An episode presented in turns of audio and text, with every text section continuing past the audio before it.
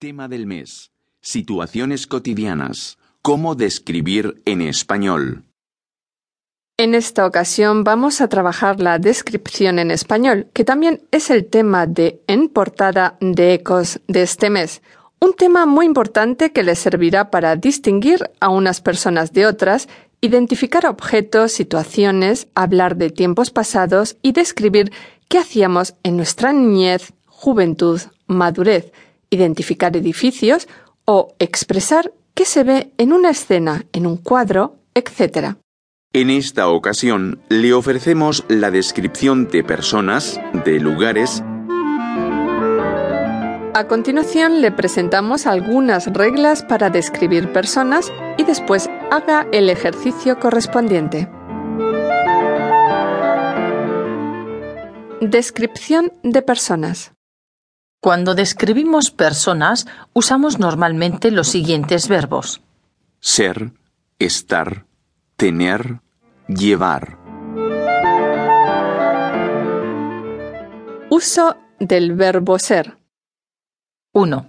Para describir el carácter. Ser más adjetivo. Por ejemplo, Es leal. 2. Para hablar de características físicas. Ser más adjetivo. Por ejemplo, Es pequeña y amable. 3.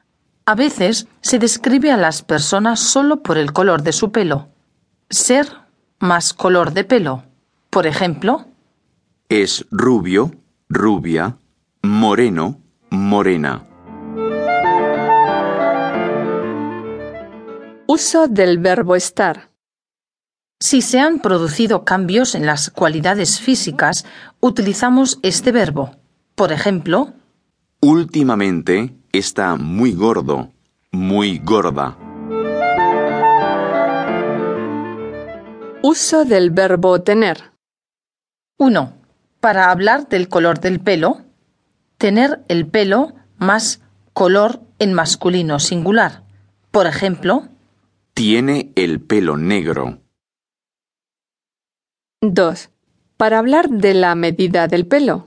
Tener el pelo más la medida. Por ejemplo, Tiene el pelo largo, corto. 3. Para hablar del color de los ojos, tener los ojos más color en masculino plural. Por ejemplo, Tiene los ojos azules. 4. Para indicar la edad de la persona. Tener más edad. Por ejemplo, Tienen 14 o 15 años.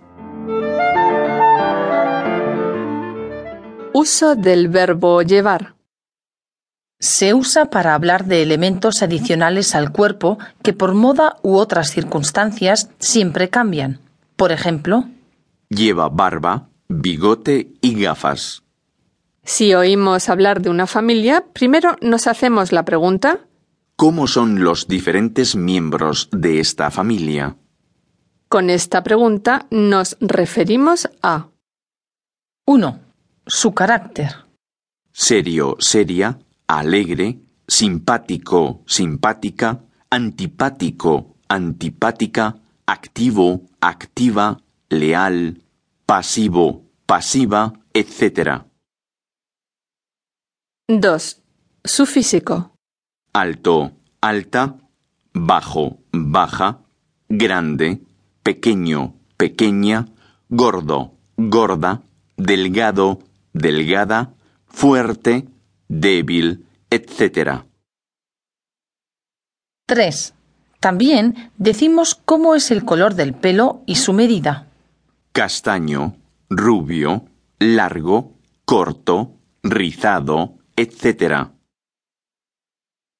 4.